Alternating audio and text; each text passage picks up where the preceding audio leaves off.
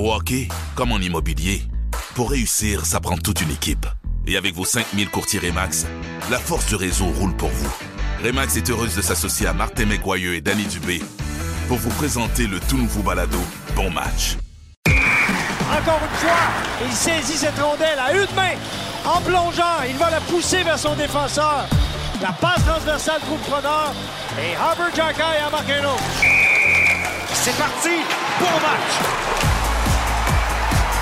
Salut mesdames, messieurs, bienvenue à cet épisode numéro 13 de votre balado Bon Match. Salut Danny. Salut Martin. Danny, le Canadien traverse une période sombre au moment de l'enregistrement de ce 13e épisode.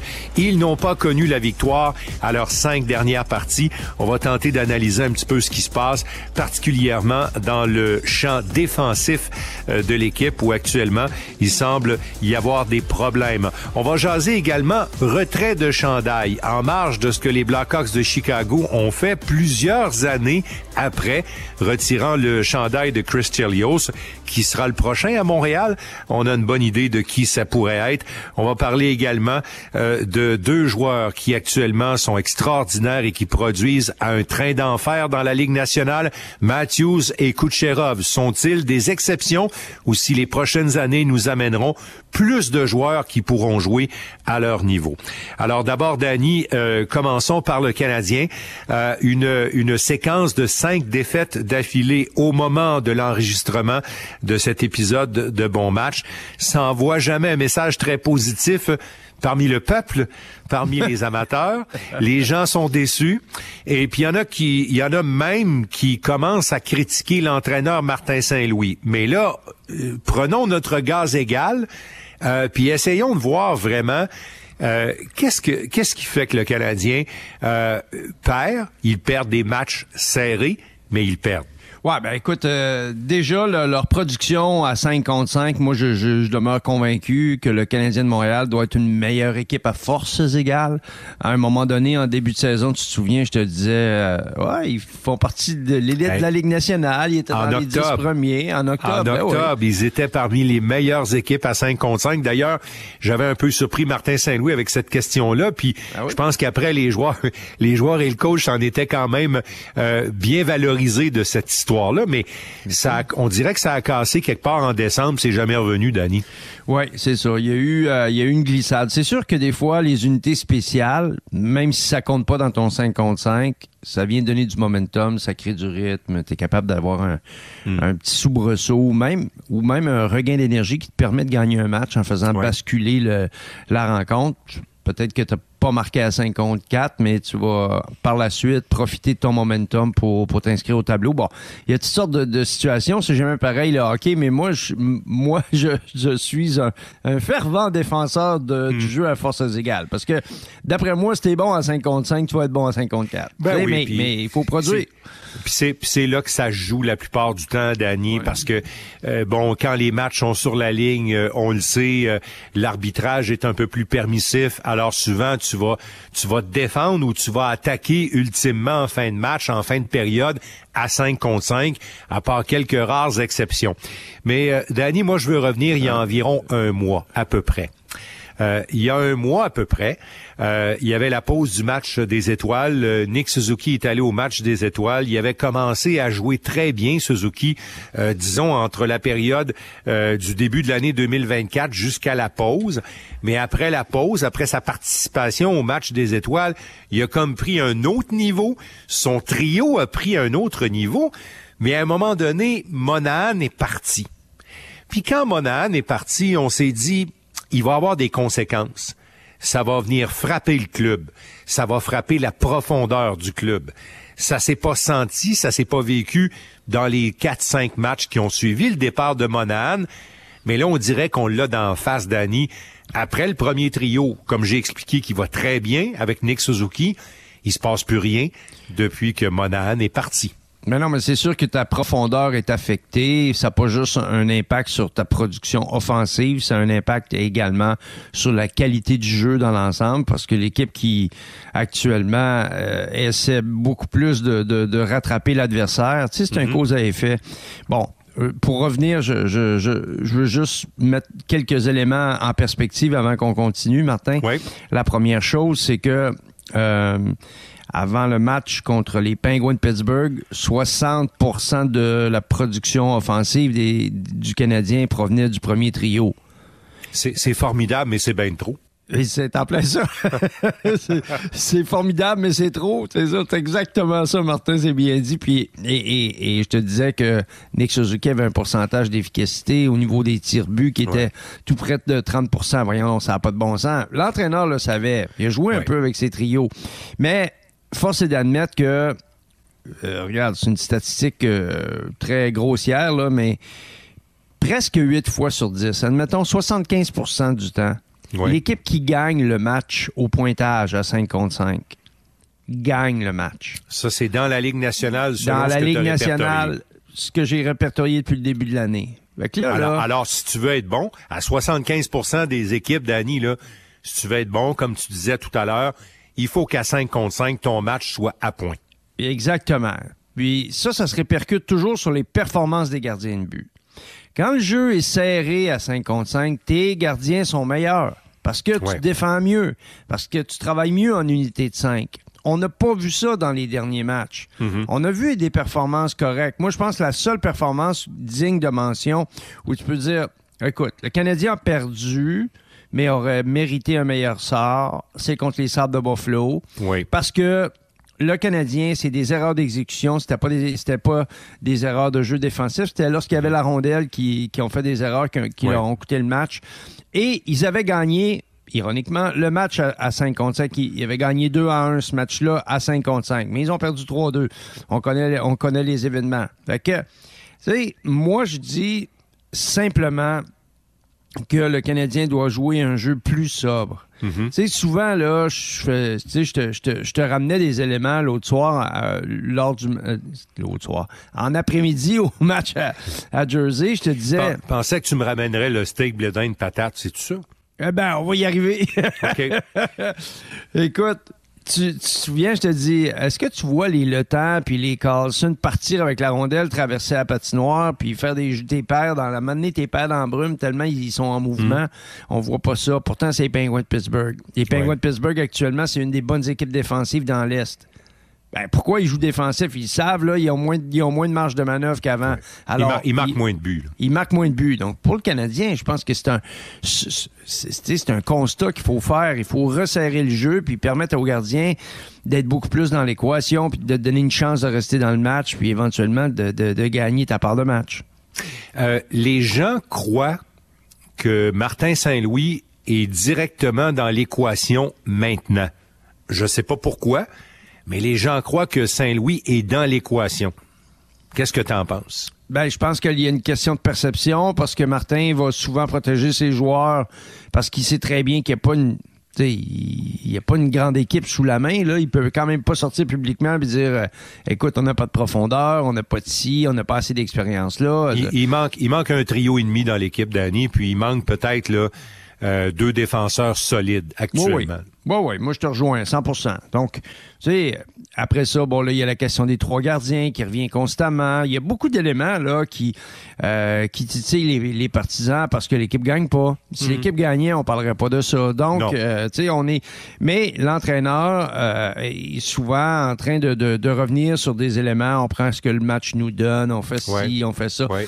Bon, ben peut-être que c'est peut-être que le, le- le personnel qu'il a sous la main est moins en mesure de répondre à ce genre de de, de plan là ou de euh, d'approche. Tu sais, je, je- je- la seule chose pour moi qui me qui m'interpelle, c'est que je vois autant de, en attaque qu'en défense, je, je vois des choses qui reviennent constamment.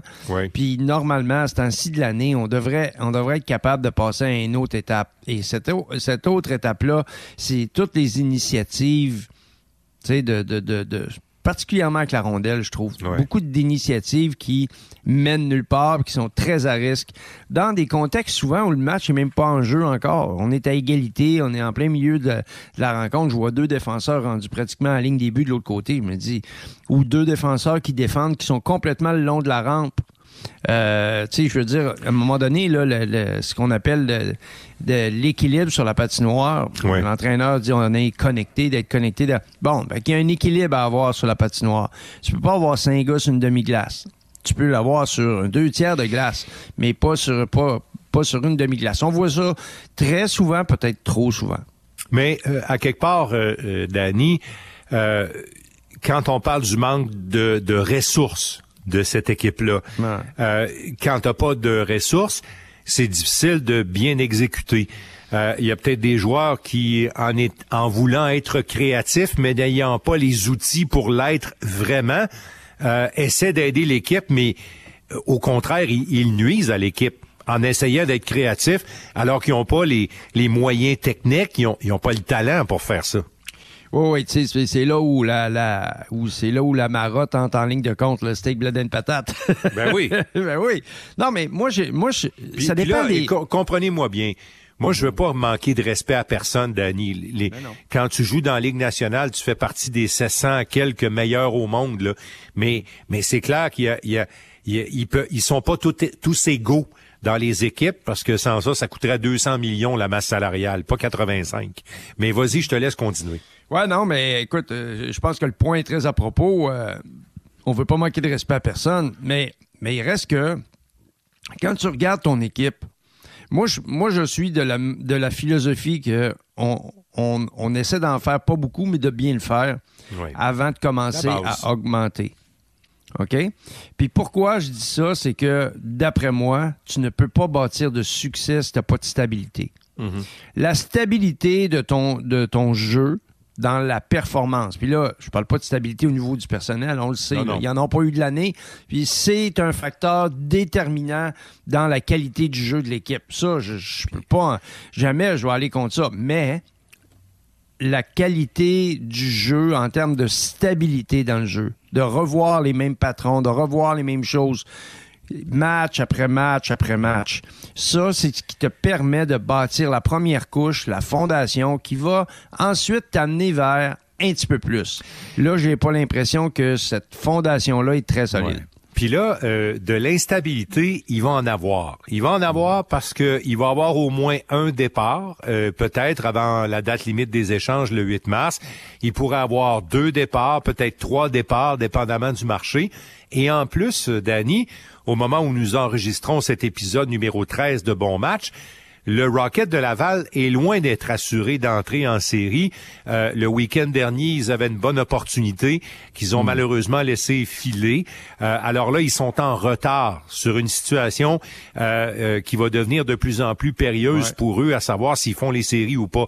Pourquoi hmm. je parle du Rocket dans dans, dans l'équation? C'est que si on est c'est que si on est à la veille de perdre des joueurs sur le marché des transactions, des vétérans, hmm. à commencer peut-être par Allen puis peut-être d'autres, sait-on jamais, là, ben, il va falloir les remplacer, ces joueurs-là. Mais en même temps, euh, euh, si le Rocket de Laval est pas capable dans les prochains jours, avant que le directeur général bouge pour la date limite des échanges, là, il va se poser la question suivante. Euh, est-ce que les jeunes, ceux qu'on identifie comme étant des potentiels candidats pour l'an prochain, on les amène-tu tout de suite? Ou si au contraire, on, les laisse dans la Ligue américaine. C'est l'équation qui va venir probablement sur la table. Puis là, ben, écoute, je t'annonce que l'instabilité va être plus que jamais au rendez-vous. Là. Ben oui, oui. Mais c'est pour ça que je pense sincèrement que l'approche doit être vraiment très cadrée, très simple pour permettre au maximum de joueurs d'y adhérer dans un court laps de temps parce que d'ici la fin de l'année, c'est important pour la culture de, de, de mhm. l'organisation de pas se laisser glisser, de pas trop perdre de match. Alors, tu sais, là-dedans, ça, devient, ça devient presque un combat philosophique. c'est une confrontation entre des philosophies. Puis moi, je, je suis pas dans les réunions, je sais pas ce qu'ils se disent. Puis honnêtement, c'est sûr que si j'avais cette information-là, peut-être que mon discours changerait. Mais a, priori, là, on, voit quand même des choses ben qui sont ben assez ben évidentes. Là. Ben oui. Puis on est capable de voir où ils veulent aller. Mais, mais tu sais, euh, euh, je pense que moi, moi, je, je vais te dire une chose. Dans les derniers matchs, dans les cinq dernières défaites, pour moi, il y en a peut-être une euh, où ça a été vraiment problématique. Euh, mais pour les quatre autres, incluant la dernière euh, en liste, celle contre les Devils, euh, je suis pas prêt à dire que le, le Canadien travaille bien, mais, mais le Canadien travaille. Puis, Oui, ça, fort. c'est- Ouais. ça, c'est ça, c'est le genre de choses qu'il faut continuer de, de cultiver. Mais quand les résultats sont pas là, les gens perdent confiance. Mm-hmm. Euh, Puis souvent là, euh, c'est sûr que les amateurs sont là pour être passionnés, sont là pour aimer le club, puis des soirs le détester, mais mais souvent l'aimer. Puis c'est la passion. Puis ça, c'est c'est très correct. Il faut que ce soit comme ça. Mais dans la tête des gens, quand l'équipe perd ils travaillent pas, Danny. Moi, c'est pas ce que je vois dans les descriptions, puis dans le travail qu'on fait ensemble. Là, Non, non, non, non. Il y, a- il y a pas personne qui s'en fiche chez le Canadien. Alors, mais mais il y a une dualité entre ce que les gens aimeraient voir puis la réalité. Ah ben oui, mais c'est souvent ce que les gens... Euh, Puis ça, c'est le, le- l'espèce de piège du résultat. C'est que si tu focuses seulement sur le résultat, puis après, tu commences à aller découper ce qui se passe à l'intérieur, Mm-hmm. Des fois, tu manques, de- tu manques de- des choses importantes. Ouais. Parce que la performance, c'est plus important que le résultat. Mm-hmm. La performance, c'est ce qui te permet de dire on est à la bonne place dans notre façon de se comporter ou on n'est pas à la bonne place dans, la fa- dans notre façon de se comporter. Contre les pingouins, on n'était pas à la bonne place dans la façon de se comporter. Par contre, dans les autres matchs, de façon générale, quand l'adversaire est au coude à coude avec le Canadien, en termes de puissance, là, parce que j'élimine les Oui. Rangers, et les Rangers ont passé sur le corps du Canadien, puis c'est même pas, euh, même pas dans l'équation. Mais les autres matchs, là, vraiment, j'ai trouvé que le Canadien, euh, outre la performance, comme je te disais, contre les Pingouins, je trouve que le Canadien, comme tu l'as mentionné, t'as raison, ils sont au rendez-vous, ils Ouais. bagarrent, etc., etc. Maintenant, Puis j'ai pas j'ai pas des lunettes roses, je pense pas. Non, non, non, Euh, non, non, non. euh, on a quand même vu quelques matchs de hockey euh, euh, dans notre vie là. Euh, puis c'est facile à voir euh, euh, un groupe qui se traîne les savates. Mais par contre ça. là, je te devance un peu. Par contre, ce qui est décevant, en tout cas, je vais parler pour moi, ce que je trouve décevant un peu, Mm-hmm. c'est le comportement euh, chaotique de certains vétérans. Mm. Sais- tu sais, quand Gallagher fait deux erreurs sur le même jeu contre les Devils, c'est un peu décevant. Euh, c'est un peu décevant parce que parce que Gallagher c'est pas Joshua Roy euh, à qui on pourrait permettre justement ces erreurs là puis le pire c'est qu'il les fait pas. C'est c'est ça qui, qui met un petit peu de plomb dans l'aile puis que le Canadien a pas de résultat. C'est qu'ils ont des gars quelques vétérans qui devraient être capables de faire un peu plus la différence puis qu'ils ils arrivent pas Ben moi, je vais te, je vais te répondre très rapidement à ça. Là. C'est, euh, ça nous ramène au problème de profondeur puis de la, de la chaise. C'est qu'actuellement, tu as des joueurs, parce que le groupe de, que Martin dirige, c'est un groupe très honnête. Et les gars jouent pour lui. Ouais. On sent qu'il y a une complicité, on sent qu'il y a du respect, etc. Mais très souvent, les joueurs vont essayer de trop en faire. ouais Ils prennent pas les bonnes initiatives, ils sont pas outillés pour faire ça, mais là, ils voient qu'il y a un besoin. t'sais. Puis c'est souvent, ça arrive souvent, Martin, parce que l'équipe tire de l'arrière. Ou l'équipe est, est- est en arrière dans le jeu. Des Ouais. fois, ils tirent pas de l'arrière au cadran, mais tu vois qu'ils tirent de la patte. Là. Ça fait que là, les gars essayent un petit, un petit quelque chose de plus, une petite affaire de plus, puis finalement, ça, ça vient les hanter. Alors, puis c'est souvent des vétérans. Et c'est souvent des joueurs clés aussi. Puis ça, c'est une- il y, a, il y a une part de normalité dans le sens où, écoute, les gars s'essayent, mais t'en as pas assez. Tu sais, ils sont pas assez- Je le dis, là, puis Ouais. faut faire attention comment les gens vont le prendre, mais je le dis quand même, là, le Canadien est pas assez bon. non c'est ça Ils sont pas assez bons. effectivement C'est sûr puis que ça provoque toutes sortes de problèmes. là. Puis les chiffres des gardiens de but ont baissé, puis c'est symptomatique parce que dans les matchs, euh, dans les matchs où ils ont gagné, souvent, c'est parce que le gardien faisait de la magie aussi. Oui, mais ça jouait mieux aussi. Ça jouait mieux euh, dans le territoire, ça jouait un petit peu plus attentif en défensive. Hmm. Euh, ça prenait moins de risques avec la rondelle. On était plus dans le jeu, un petit peu plus conservateur. Puis là, je, je dis ça, mais il y a eu des, il y a eu des vagues. là. Je ne suis pas, je suis pas en train de dire que c'était ça depuis le début de l'année. Puis là, tout d'un coup, c'est plus ça. Il y, a des vagues. Mais actuellement, je, je- juste pour que les, les- les gens comprennent bien, là, le jeu actuellement, il a monté d'à peu près un cran et demi. Là. Ben oui. Que au début de l'année, là, c'était, tu regardais le, tout le, le- le- niveau d'action du jeu, les Mhm. mises en échec, tout ça. Bon, on était à peu près autour de 35, 36 actions défensives. Fait que, là, on, on a, on a monté de 10, 12 en moyenne. Fait que là, on est Dans, rendu dans toute la à ligue, 50. là. Qu'on comprenne bien, c'est dans toute la ligue. Ça, ça veut dire que c'est les équipes qui se battent pour entrer en série. C'est les équipes qui se battent pour y rester dans le portrait des séries. Tu sais, le niveau 3, là. 1, 2, 3, 4, à chaque saison, on est au niveau 3. Niveau 4 étant les séries. Exactement, exactement. Puis moi, euh, tu sais, bon, euh, pour, pour fermer la parenthèse là-dessus, c'est sûr que les gens peuvent regarder les gardiens exclusivement, regarder les défenseurs exclusivement, mais moi j'invite les, les gens à regarder les cinq joueurs sa patinoire, le comportement. Puis, euh, tu sais, je te disais souvent, euh, même au dernier match, là, euh, pour, pour paraphraser Jacques Martin, il en manque dans l'écran. Ils ben, sont pas là. Puis là, ça va être notre conclusion sur cette portion-là, Danny, sur ce sujet-là.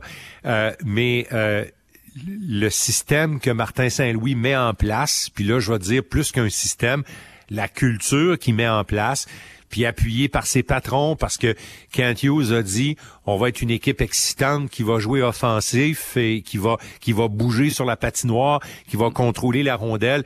C'est pas facile à implanter, Danny. C'est c'est ça prend des bons joueurs pour exécuter ça. Oui, ça prend des très bons joueurs avec la rondelle. Ça prend des plus que trois, plus que trois, quatre. Ouais, ça est dynamique. Puis souvent, ça commence avec ta ligne de centre parce que c'est là où hmm. tout s'amorce dans ton territoire avec un, gars qui, est solide en possession de rondelles puis qui est capable de générer de l'offensive. Parce qu'on a des joueurs responsables, mais qui ne génèrent pas d'offensive. Alors, moi, ça, c'est sûr que. Euh, puis je m'attends du mouvement personnel. Je, regarde ah, par exemple. Euh, je regarde Joey Pearson, par exemple. Je sais qu'il hmm. peut intéresser des équipes de la façon dont il se comporte actuellement. Peut-être que c'est ce qui le motive, d'ailleurs, euh, Danny. Hein? C'est clair. C'est clair. D'intéresser des équipes. Les, gars qui voient leur, leur, fin de parcours ici avec le Canadien sont, sont, il en donne un petit extra, c'est sûr. Absolument.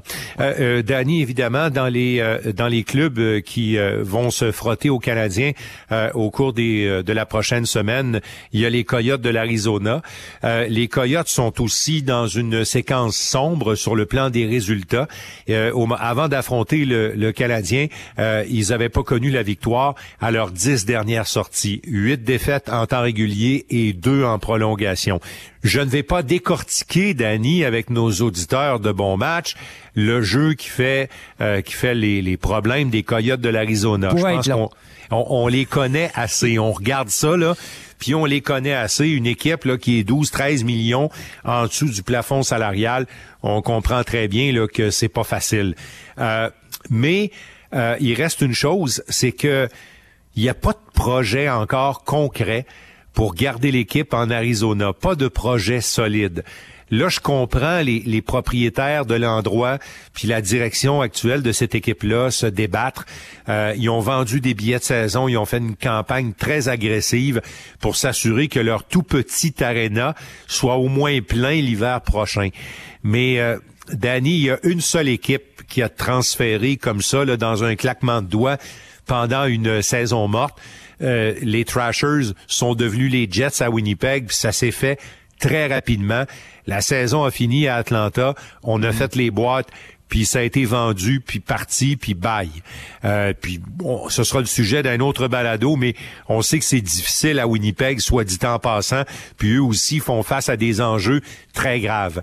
Mais euh, Danny, il va falloir que le, il va falloir que la Ligue nationale euh, procède à ce transfert-là. Euh, si Salt Lake City est aussi près qu'on le dit, là, l'organisation là-bas est solide, club de basket, le financement, l'aréna est là, on peut organiser ça vite. Euh, je pense qu'il faut le faire, puis il faut arrêter de niaiser une fois pour toutes avec ça. Ben, tu sais, euh, je pense que déjà, Martin, euh, il y a énormément de pression qui vient de l'association des joueurs. Monsieur Walsh a été quand même assez cinglant. Et ce qui n'était pas le cas avant, hein, souviens-toi. Parce que Donald Fair voulait même pas se mêler de ça. Non, parce que parce qu'il y avait quand même entre Donald Fair puis Monsieur Bettman, il y avait quand même un certain terrain d'entente. C'est pour ça que les joueurs en voulaient plus. et après un certain temps, et après un certain temps, ben là, il a commencé à avoir de la grogne autour du fait qu'il y a des organisations qui tirent de la patte. Puis ça, ça finit par coûter beaucoup d'argent aux joueurs dans le partenariat. Alors, c'est et, moi, je trouve, et moi, je trouve que M. Marsh, il est censé, Danny. C'est, c'est pas, c'est pas quelqu'un, un enragé qui est contre la Ligue nationale puis contre l'establishment. Je trouve qu'il est censé quand il parle de ça. Ben oui, parce qu'en bout de piste, là, euh, tu sais, je suis complète là-dessus, c'est que tu peux pas avoir une organisation sérieuse de la Ligue nationale qui a même pas 5000 personnes par match, qui a même pas d'amphithéâtre, qui a même pas de projet. Ça n'a aucun Euh, sens. Tu peux pas tu peux pas mettons que tu es en phase de transition, puis c'est comme ça que ça avait été vendu. Ouais. Alors, il faut faire attention parce que les, peut-être que l'association des joueurs au départ était plus silencieuse parce que tout le monde a acheté le projet de, de transition, puis c'est correct. Mais après un certain temps, quand tu vois que le, le référendum, ça passe pas, puis là, euh, ça sera pas tempé, puis là, ils cherchent, puis là, ils pataugent dans leur affaire, ben là, à un moment donné, là, les gens disent, écoute, nous autres, là, il y a des organisations intéressées, il y a des villes intéressées, il y a des gens d'affaires sérieux, prêts à mettre beaucoup d'argent. Oui. Les concessions, le, le prix augmente, alors transférons. Alors, euh, ça va être à suivre. Euh, Les, les Coyotes, malheureusement, avaient eu un soubresaut au début de l'année. Là, On était tous bien contents pour André Tourigny. Son club était dans le portrait des séries, même au Thanksgiving américain en novembre. Il était pas là, mais il était dans le portrait. Mais là, ils sont plus là du tout. Là, Euh, C'est un peu comme le Canadien. Là, la dégringolade, euh, malheureusement, s'est poursuivie. Au hockey, comme en immobilier, pour réussir, ça prend toute une équipe. Et avec vos 5000 courtiers Remax, la force du réseau roule pour vous. Remax est heureuse de s'associer à Martin McGuire et Danny Dubé pour vous présenter le tout nouveau balado Bon Match. À Buffalo, malheureusement, il est trop tard, mais on s'est peut-être trouvé un gardien, Danny. Oui, c'est peut-être la c'est peut-être la lumière euh, au bout du tunnel. Puis c'est pas juste l'affaire de de de, de Luukkonen. parce que même si Luukkonen, c'est le gars de, de confiance actuellement, il a joué 30 quelques matchs déjà, il a 16 victoires, euh, il- il- ses chiffres sont vraiment très bons. Il joue pour 913, Ouais. 2.4 2.48 la mo- sa moyenne de buts alloués. Au cours des cinq derniers matchs, il a quand même quatre victoires en cinq départs. Euh, il a joué pour en, en haut de 930 pour quatre des cinq matchs qu'il a, qu'il a, où il était devant le filet. Fait que c'est vraiment le gars, on voit que, que, que- qu'il se passe quelque chose, il y a un gars d'avenir, etc. Mais Ça, ça a été long. Ça a été long, Danny, mais là, ça commence à payer avec oui, ben c'est souvent ça les gardiens, Martin. Là, tu peux quand même pas dire que les gardiens, c'est, on, qu'on a des, euh, des valeurs sûres avec les gardiens. Il y a toujours un peu de risque avec les gardiens parce qu'on le sait, c'est long avant d'arriver à échéance. Il, il arrive dans la fenêtre de Samuel Montembeau, mi-vingtaine. C'est ça, exactement. Exactement. Puis c'est un, un- c'est un gardien quand même un gros gabarit de 6 pieds 5 Ouais. pouces, 220 livres approx. là. Donc euh, c'est un gars qui, qui est très bon athlète, très rapide, très vif. Maintenant, pourquoi je dis que c'est pas juste l'affaire de, de Lukonen, c'est que euh, Devon Levi est dans la Ligue américaine actuellement et il Oui. est dominant. Oui. Il joue pour une équipe très ordinaire qui a un, pourcentage de, de, de 560. Et lui, si tu regardes son pourcentage de victoire au niveau des points récoltés Oui. par nombre de matchs, il est à Sa contribution, 625. là, c'est ça. Sa contribution est à 625. Actuellement, ses, chiffres, c'est 2,48 de moyenne de buts alloués, c'est 928 son pourcentage d'efficacité. Je pense que Devon peut être un excellent, là, excellent, excellent deuxième dans la. Ligue nationale de très haut niveau. Maintenant, est-ce qu'il est capable d'être numéro un? À cause de son gabarit, il va toujours avoir un point d'interrogation. Alors, on verra. Mais, Mais- la mais que combinaison des deux l'an Ben, prochain, là, aïe, aïe, là, là, je Ben, pense que l'équipe peut tourner le coin. Là. Moi, moi j'aime bien le, le modèle Vegas euh, parce que Aden Hill est celui dont on parle le plus souvent parce que il a gagné la coupe, mais il faut pas oublier que Thompson est un gardien de but extrêmement talentueux euh, qui est derrière les Bruins de Boston. On prouve encore une fois qu'avec une combinaison de deux gardiens solides, euh, tu peux veiller tard. Là, il est vraiment trop tard, je le répète, pour les Oui, oui. Sabres de Buffalo. Là, euh, ils reviendront pas de, de cette mauvaise séquence.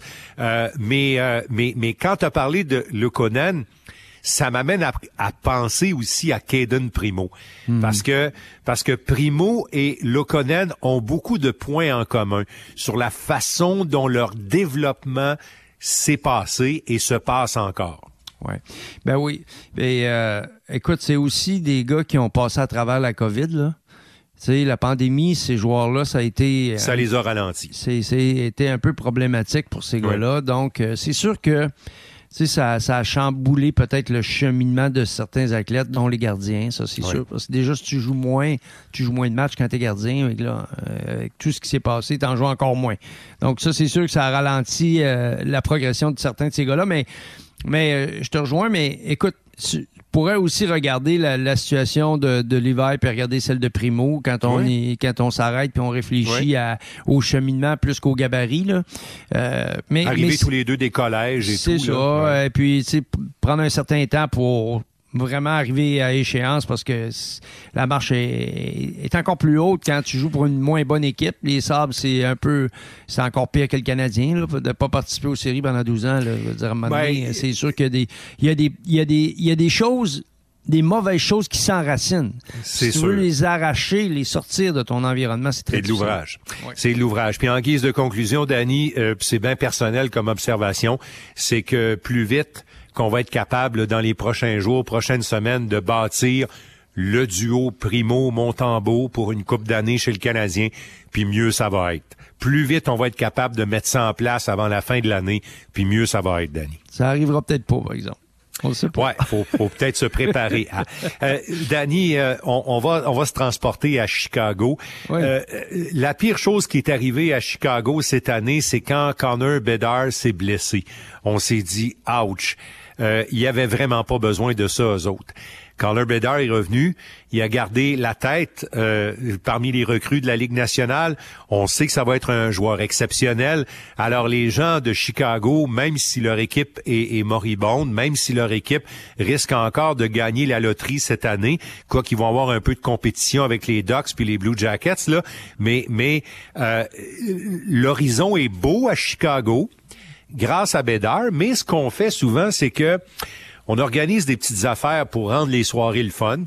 Puis euh, on a on a voulu 15 ans après retirer le chandail de Chris Chelios. Ça a été une bonne idée. Euh, puis on dirait que l'ancienne direction voulait peut-être rien savoir de ça, mais la nouvelle direction s'est dépêchée d'offrir ça aux partisans, entre autres, parce que il faut que tu maintiennes, faut que tu maintiennes un bel horizon à Chicago jusqu'à la fin. Puis c'était une bonne idée de le faire. C'est une bonne idée pour une équipe qui est dernière, bonne dernière avec euh, San Jose dans la Ligue nationale. Tu, tu, cherches des éléments de fierté pour te raccrocher, parce que ce ne sera pas les résultats. Là.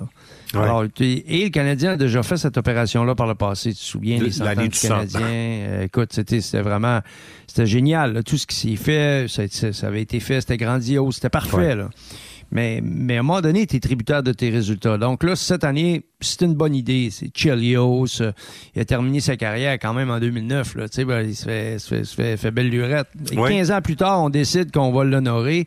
C'est un beau geste. C'est un beau geste. Puis moi, ça m'a fait tout de suite penser à, à Montréal. Puis qu'est-ce qui se passe avec le Canadien? Oui. Euh, chez nous, là, c'est quoi? On est, on est comme... ça, va être, quoi, nous autres? On est comme dans un trou euh, au niveau des retraites chandail, Danny, n'est-ce pas?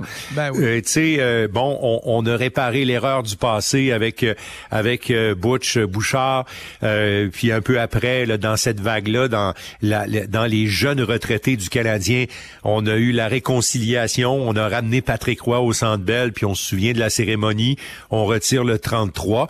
Puis après, ben, c'est difficile. C'est difficile parce que passé 1993, il y a très peu de joueurs qui répondent aux critères. Puis les critères étaient tellement élevés avant avec le Canadien euh, que pour retirer le prochain chandail, il y en a à peu près qu'un seul qui s'approche des critères.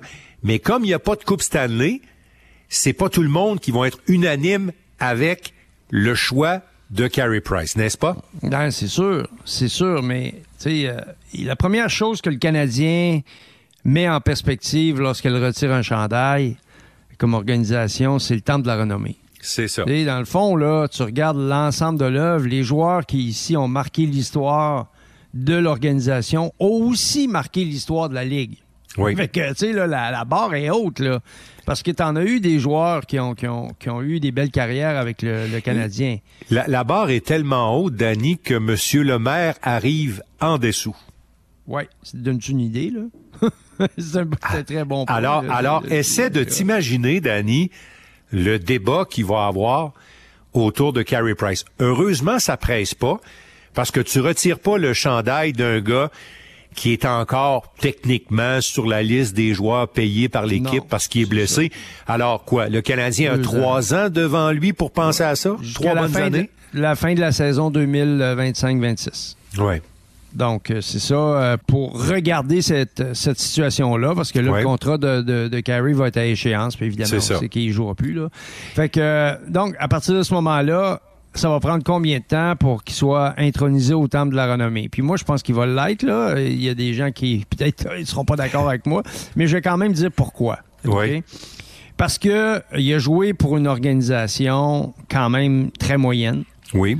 Euh, on va, on va s'entendre là-dessus, euh, qu'il y a eu des soubresauts, des bons et des Mhm. moins bons moments. Il n'y a pas eu, tu peux pas dire que le Canadien, c'était une puissance de la Ligue pour plusieurs années, une espèce de powerhouse. Non. Donc, c'est sûr que si tu le compares avec Dryden, si tu le compares avec Roy, si tu le compares avec Plante, la meilleure comparaison est avec Patrick Roy parce que Patrick Roy n'a pas toujours eu des, des grandes équipes puis il a été le, a- gars qui a, a fait, qui a gagné fait deux la coupes. différence. Il a Exactement. gagné deux coupes avec le Canadien. Exactement. Dans un contexte totalement différent, on va bien l'admettre aussi, là, parce que le, le hockey, il n'y avait pas de plafond salarial. Ouais, puis ces deux équipes-là étaient formidables, Danny. On Ouais, n'en parle ben pas assez souvent, là, mais ces deux équipes-là étaient formidables. Oui, avec euh, une brigade défensive sensationnelle devant lui. Là. Mais euh, euh, voyons les chiffres quand même très rapidement, puis je veux pas endormir personne avec les chiffres, mais 361 victoires là, pour un gardien qui a joué dans une équipe euh, comme Assez celle-là. souvent moyenne. hein? euh, comme celle-là, c'est. Écoute, c'est, c'est, c'est de loin Hmm. La performance la plus, la plus impressionnante. Après ça, c'est Plante à 200 à 314. Et évidemment, là, euh, Roy et Dryden ont joué, euh, ont gagné des matchs, euh, également des grands matchs, mais ont joué, ont gagné moins de matchs en saison régulière. Euh, 258 pour, euh, pour Dryden en 300, en trois- 258 victoires. Là Ouais. en 397 matchs. Ça lui donne un pourcentage d'efficacité quand même de, de 650. Ça te donne une idée qu'il y avait une bonne équipe devant lui. 565 pour Plante, 524 pour euh, Patrick Ouais. et pour Carey, 507. Fait que moi, Ouais. c'est le seul qui n'a pas gagné la Coupe. Mais est-ce qu'on n'a pas gagné la Coupe à cause de Carey Price? Tu sais, euh, parce qu'il était pas assez pas. bon, euh, je pense pas qu'il faut regarder l'équation comme ça. Non, parce que quand il y a eu une bonne équipe euh, à Sochi aux Jeux olympiques, il a fait le travail. Oui. Euh, écoute, euh, euh, par contre, Danny, quand on va, si on sort du cercle du Canadien, quand ce débat-là va arriver, quand ce débat-là va arriver, on va le comparer à un gars de sa génération, Marc-André Fleury. Puis on va dire, euh, on va dire, mais Marc-André, lui, il a gagné deux fois la Coupe Stanley. Et Carey Price n'a pas gagné. Marc-André a réussi à jouer 1000 matchs dans la Ligue nationale. Ouais. Il s'est élevé au rang de, de, de Roberto Luongo, de Martin Brodeur et de Patrick Roy qui l'a devancé euh, au niveau des victoires. La seule comparaison qu'on pourra faire vraiment valable avec Carey Price, c'est probablement celle euh, de, de Marc-André Fleury. Puis le Marc-André joue encore. On n'est pas prêt, mais on sait que Marc-André va aller au temple de la renommée dans quelques sûr. années. Mais pour sûr. le retrait de chandail, tu sais, les Pingouins vont peut-être être tentés de retirer son chandail dans quelques années quand il ira au temple de la renommée. Euh, mais, mais on va dire que on va dire que Marc-André a, a eu, a eu de meilleurs résultats que Price à cause justement de la qualité de l'équipe, puis du fait qu'il y a deux bagues de la coupe. Oui, c'est sûr, mais euh, tu sais, je, je vais te dire, euh, Roberto Luongo n'a pas gagné la Coupe Stanley, puis il est C'est au temps de renommée. C'est vrai. C'est, euh, fait que ça va être un. Entre les deux, moi, je pense que Marc-André va entrer en avant. Tu sais, si tu me demandes dans l'ordre Oui. des choses, il va Oui. entrer en avant pour ce que Oui. tu as mentionné tantôt.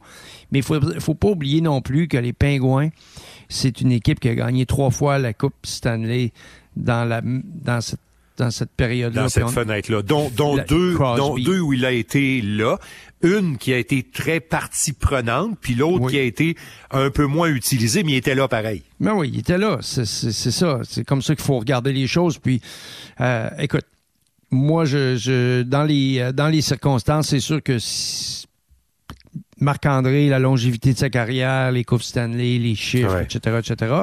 Mais après, tout de suite après, dans ceux qui, euh, on va le dire, dans les mal-aimés, là, Oui. moi, je, je, je prends Price, puis je fais une comparaison peut-être un peu boiteuse, mais je vais la faire quand même avec Marcel Dion, tu sais. Oui. Je dis, c'est le genre de gars qui était juste pas à bonne place. Ben oui. Pas assez d'exposure. Pas assez de. Pas- Marcel Dion, c'était l'exposure. Pour, pour ça. Price, c'était la, qualité de son équipe. Mais dans les deux cas, c'est les Kings, c'était pas une grande équipe, c'était pas une grande organisation. Le Canadien, c'est une grande organisation de prestige. Hmm. Mais est-ce que ça a été une grande équipe durant son règne? Non. Absolument. Pas souvent. Absolument pas. Au hockey, comme en immobilier, pour réussir, ça prend toute une équipe. Et avec vos 5000 courtiers Remax, la force du réseau roule pour vous. Remax est heureuse de s'associer à Martin McGuire et Danny Dubé pour vous présenter le tout nouveau balado Bon Match. Danny, on complète avec euh, un dernier sujet. Euh, il y a deux joueurs tout à fait extraordinaires euh, cette année dans la Ligue nationale. Il y en a plus que deux, mais il y en a deux qui sortent du lot euh, en termes de production offensive. Il y a Austin Matthews qui, on le sait, a dépassé le cap des 50 buts à l'intérieur d'à peine 52, 53 matchs. Mhm. il a fait ça en Arizona devant 5000 personnes. Petite parenthèse sur notre sujet d'avant. et, et il y a, il y a Kucherov qui a passé le cap des 100 points avant la marque des 60 parties jouées dans une saison. Est-ce qu'on est devant deux cas isolés ou si la prolifération du talent et de ces joueurs tant habiles qu'on a maintenant va nous amener une vague, une vague qui va amener des statistiques pour, pour l'élite, là, mais à un autre niveau où si Kucherov et Matthews sont des cas vraiment uniques et isolés. Bon, écoute, c'est des, c'est des cas uniques. Ils sont pas isolés. Il y en a d'autres très bons, là. Euh, je, je sais pas euh, si on peut euh, discarter les gars comme McDavid et tout ça de ce, parce que c'est deux gars exceptionnels, mais il y, en, il y en a quand même, il y en a d'autres, là. Mais Kucherov, c'est particulier cette année parce que il se retrouve dans une situation où un il est probablement jamais été utilisé autant que cette année. Il est déjà, il est à presque 22 minutes par match. L'année où il avait été le plus utilisé, c'est l'année d'avant, donc l'an passé, à 20 minutes par match. Mm-hmm. Avant ça, c'était 20 minutes, 19 minutes. Euh, bon, donc, on le surcharge. On le surcharge pourquoi? Parce que eux autres aussi, là, ils ont des problèmes de profondeur. Ben C'est quand même mieux que bien des équipes. Là. Euh. Puis ils se battent, ils, se battent, sont dans une lutte à finir pour, avec Détroit, essayer de résister aux poussées de, de Pittsburgh, euh, de Jersey et compagnie derrière. Oui. Mais tu sais, c'est quand même 5, plus, tout près de 520 passes en 700 matchs. Ça fait que 517 en 703, là, au niveau des passes. C'est vrai que c'est un, un joueur exceptionnel de plus d'un point par match en moyenne, 831 points en 700 matchs. C'est sûr que c'est un gars qui est spécial. C'est sûr que lui, le temps qu'il va être dans un alignement où il va avoir assez de profondeur autour de lui, parce que c'est un grand passeur. Donc, puis c'est un marqueur naturel. Il est capable de faire les deux, là, mais quand tu regardes ça, tu te dis, OK, parfait. Lui, c'est sûr que tant qu'il va être dans ce genre d'environnement-là, il va, il va produire ses, 40 quelques passes par année, ses 35-40 passes par année. Là. Ce, qui est, ce qui est phénoménal, particulièrement pour Kucherov, c'est que c'est un ailier, Danny. Mhm. Euh, euh, Matthews est un joueur de centre. Euh, McDavid est un joueur de centre. McKinnon joue au centre aussi. Alors, tu sais, c'est ce qui rend ce qui rend l'exploit de Kucherov comme passeur, c'est de dire que c'est fait par un ailier aussi. Ben oui, c'est sûr. Mais ça veut dire aussi que il y a des très bons joueurs autour de lui. Quand tu es un passeur, là, c'est pas toi qui concrétise. Ça te prend ça autour de toi. L'an passé, là, il y a 83 passes. Il y a une saison, il y a quasiment 90 passes là, en, 2018-19. Fait que c'est sûr que c'est un joueur qui a une vision euh, du jeu qui, qui, qui, qui est exceptionnelle. Hmm. Puis, mais c'est quand même un bon marqueur. Mais à titre de référence, là, euh, il y a 314 buts en 700 matchs. Austin Matthews en 530 quelques matchs en, en a plus de 350. Écoute, puis euh, vraiment, euh, à savoir si ça va devenir une vague, euh, c'est difficile à dire parce que, tu sais, McKinnon et McDavid, pour nommer ces deux-là, il y en a d'autres, mais ces deux-là particulièrement sont toujours au top de leur game en mauvais français. Là, d'une année à l'autre, ils sont solides et tout, mais ils, ils atteignent pas ce niveau-là du moins aussi rapidement que les deux autres. Euh, leur équipe vas-tu gagner, vas-tu pas gagner, ça c'est pas le débat aujourd'hui là, mais mais euh, tu sais puis les jeunes qui arrivent, euh, Bédard et tout ça, est-ce que Bédard va être capable de produire à un si haut niveau? Euh, le prochain premier choix qu'on pense à Celebrini, il est bon, mais est-ce qu'il est à ce point bon? C'est difficile à savoir si on va avoir une vague d'Annie ou, si ces deux-là vont rester des des exceptions vraiment.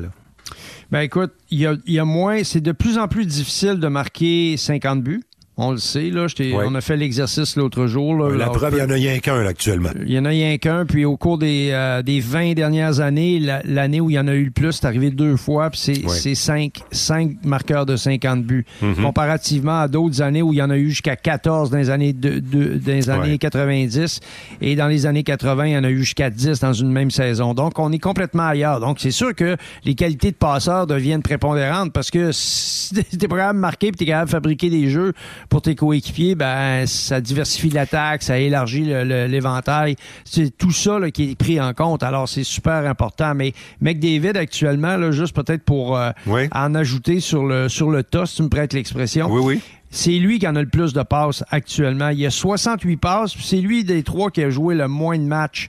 Il y a 53 matchs alors que Kucherov en a 59 tout comme euh, tout comme McKinnon. Donc, euh, ces trois gars-là, c'est les trois seuls gars qui, ont, sont dans la braquette des 60 passes actuellement depuis le début de la saison. Et parmi les trois, c'est Connor McDavid qui a joué le moins de matchs. Alors, c'est quand même très significatif aussi. Et, et ce qui est intéressant, Danny, c'est que Matthews avec Toronto, Kucherov avec euh, Tampa Bay et même McDavid avec les Oilers, même si les Oilers vont très très bien euh, depuis quelques semaines déjà. Mhm. On parle de trois joueurs qui évoluent dans des équipes qui ne sont pas considérées à ce jour, jour d'enregistrement de notre 13e épisode de Bon Match, comme des équipes prétendantes à la Coupe cette année. Des bonnes équipes, mais on les place pas comme des favoris. Et c'est ça qui est particulier. Ouais, absolument. Puis c'est des, c'est des joueurs aussi. Euh, euh, tu regardes ça, tu te dis, ouais, OK. C'est des gars qui. Euh, McDavid est le plus jeune des trois à 27 ans. Là. C'est des gars qui, qui arrivent à la fin de la vingtaine. Donc, c'est leur, c'est leur, leur, meilleure, meilleure période jusqu'à 30, 32 ans. Là, c'est entre 27 et 32 ans. On peut dire que c'est là où leurs joueurs, les joueurs ont leur plein potentiel. Habituellement, ça commence autour de 25, là, mais vraiment, là, mais les joueurs d'impact, on peut parler de cet âge-là.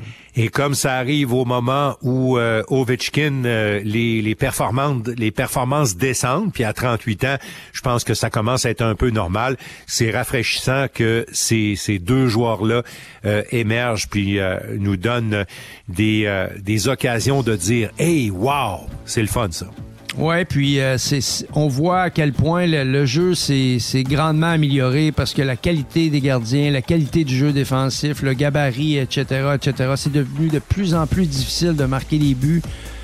Et encore, malgré tout ça, la ligue est très, très offensive. Danny, merci beaucoup. Ça a été un plaisir encore une fois. Euh, je veux remercier également Pierre Gervais et Martin Plamondon qui sont toujours de très proches collaborateurs, très bons alliés pour la réalisation de ce balado Bon Match. Mesdames, Messieurs, bonne semaine. Salut. Et bien sûr, je vous donne rendez-vous pour le 14e épisode. Bon match!